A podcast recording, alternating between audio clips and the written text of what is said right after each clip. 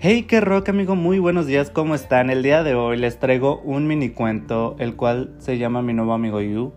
Él está escrito por Fresco García, así que sin más preámbulos te invito a escuchar este mini cuento. Mi nuevo amigo You.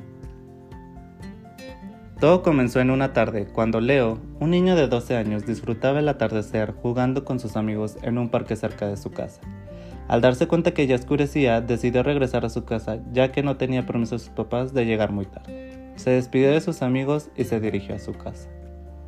En el transcurso a su casa, Leo observó una luz muy brillante pero pequeña cerca de unos grandes arbustos.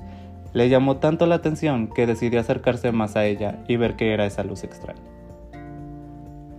La luz empezó a mover, metiéndose más y más a los arbustos grandes, al ver que Leo se acercaba más a ella. Leo empezó a correr para alcanzar sin darse cuenta que estaba metiéndose más a los arbustos, perdiéndose de la vista de los demás que se encontraban a su alrededor.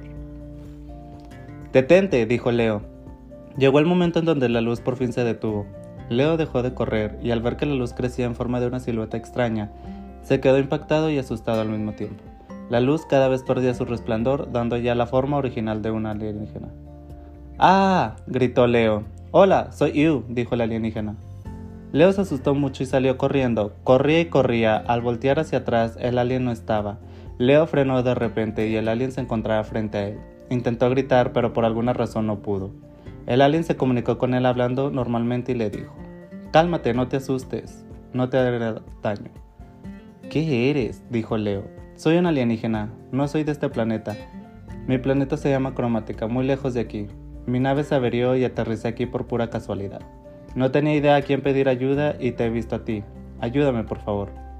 Vaya, pero qué sorpresa me he llevado, dijo Leo. ¿Entonces me ayudarás? dijo Eve. Se supone que no deba de hablar con extraños.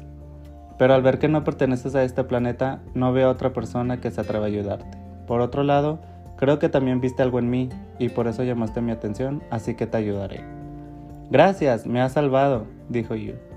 ¿Y yo qué puedo hacer por ti si solo soy un niño? dijo león. No es gran cosa lo que te pediré, de hecho, no harás mucho esfuerzo. Solo tienes que ir a tu casa y traerme algo de comida para mi viaje de regreso a mi planeta. Yo me encargaré de arreglar el problema con mi nave en menos de lo que canta un pájaro como ustedes, dice. ¿Comida? Ja, ja, ja, dijo Leo. No veo la gracia, dijo Yu, algo desconcertado. Lo siento, ja, pero pensé que era algo acerca de tu nave. Pero lo haré, dijo Leo.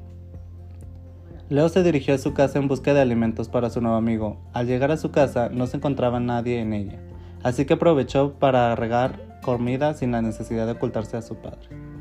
No tenía idea de que podía gustarle, así que agarró todo de un poco e incluso bebidas de diferentes sabores. Estaba listo para ir a buscar a su amigo y entregarle lo que le había pedido. Leo llegó de nuevo a los arbustos donde había visto la luz y empezó a susurrar. Iu, Iu, ¿estás ahí? Aquí estoy, sígueme, dijo Iu.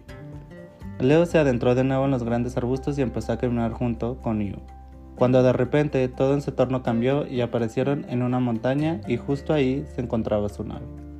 ¡Wow! Es enorme y hermosa, dijo Leo. Gracias, Leo. En este momento arreglaré la nave, dijo Iu. Yu comenzó a reparar las naves mientras Leo observaba. Terminó de manera muy rápida que dejó impresionado a Leo.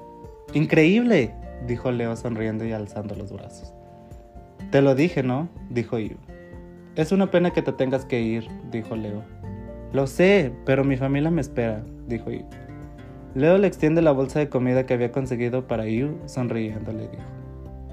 Toma, conseguí esto, espero y sea de tu agrado. Gracias, estoy muy agradecido contigo. No estaba seguro si llegaría vivo, ya que no he comido nada y me siento sin fuerza. Lo aprecio mucho, dijo Yu. De nada, amigo, dijo Leo muy feliz.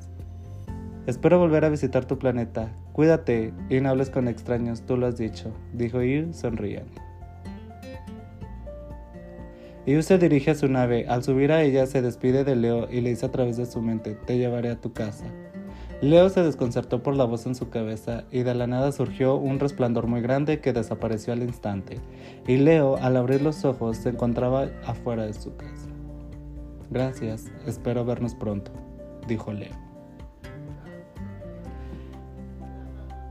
¿Qué tal les pareció este mini cuento amigos? La verdad es que pues es un cuento muy cortito y espero que les haya gustado mucho. Eh, sigan sintonizándonos, mañana tenemos otro cuento nuevo, así que no se lo vayan a perder. Que tengan una bonita tarde y si no es para más, hasta la próxima.